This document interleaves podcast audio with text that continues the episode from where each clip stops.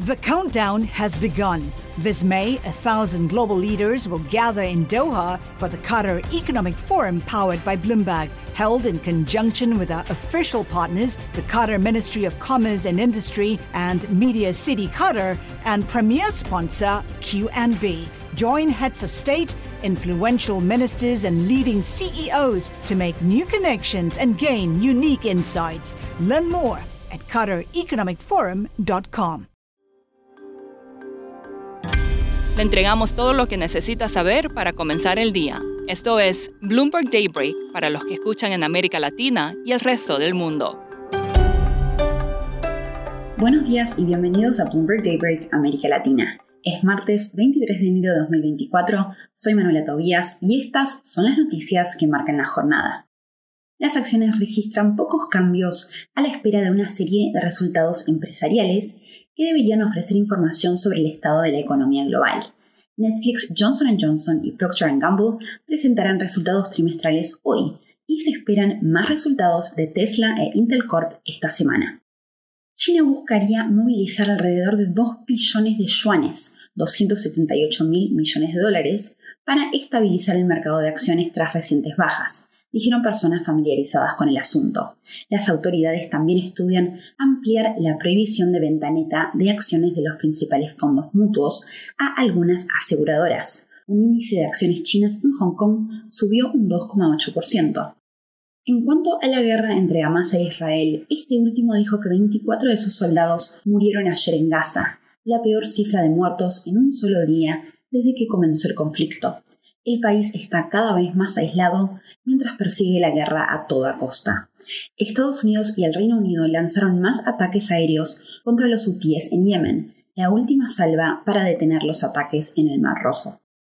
En Estados Unidos, Donald Trump pidió a los votantes de New Hampshire que se unan detrás de su candidatura y rechacen a Nikki Haley antes de las primarias del estado. Haley dijo que Estados Unidos no puede sobrevivir cuatro años más de caos. Pasemos ahora a América Latina. En Argentina, el presidente Javier Milei propondrá nuevas reglas para aumentar el número de personas que pagan impuesto a la renta para apuntalar las finanzas gubernamentales, dijeron personas familiarizadas con el tema. En Chile se discutirá hoy en la Cámara Baja la propuesta de reforma del sistema de pensiones, que eliminará las administradoras privadas conocidas como AFP. El proyecto aún requiere la aprobación del Senado.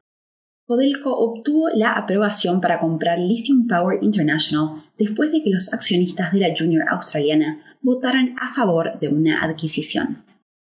Ahora hablemos de México. Por mucho tiempo los bancos de inversión han ignorado el país y preferido apostar sus fichas a Brasil, pero eso parece estar cambiando. Bancos como Bank of America, Morgan Stanley y Goldman Sachs están cada vez más optimistas y convencidos de que podrán ganar más dinero de sus operaciones en el país. Michael Boyle es periodista de Bloomberg News en Ciudad de México y nos explica las razones de este optimismo. El fundamental porque los bancos uh, están más optimistas ¿no? sobre sus ingresos de México es el tema de nearshoring. Este movimiento de más fábricas hacia México está trayendo más inversión, está aumentando los empleos uh, bien pagados en el país y básicamente hay este optimismo ¿no? de que México está transitando por un gran momento con el potencial de beneficiarse durante décadas del auge del nearshoring. Michael, ¿cuáles serían los negocios más atractivos para estos bancos? ¿Fusiones o, por ejemplo, emisiones de acciones? Pues los banqueros hablan ¿no? de un buen pipeline de, de muchos tratos, de posibles adquisiciones o inversiones y, y tratos privados que, que pueden aumentar sus, sus ingresos. Pero por otro lado, hemos visto un uh, boom relativo en las ofertas de renta variable. Las ofertas de acciones triplicó en 2023 a 1.2 mil millones de dólares y ahora estamos esperando otra gran oferta de una empresa que se llama Fibra Next. Uh, las ofertas han sido concentradas en las empresas que están en propiedades industriales, que está reflejando este interés en el nearshoring. ¿Y cuál es el riesgo que podría echar por tierra a este escenario más optimista para México? Bueno, los que han seguido a México desde hace mucho tiempo saben que el país tiene un historial de perderse las grandes oportunidades. Con las elecciones, eh, primero los empresarios se muestran optimistas más o menos, ¿no? Sobre los principales candidatos de, la, de las elecciones presidenciales. El punto clave va a ser si, si vemos una perspectiva o más business friendly en general, ¿no? De que hemos visto con López Obrador.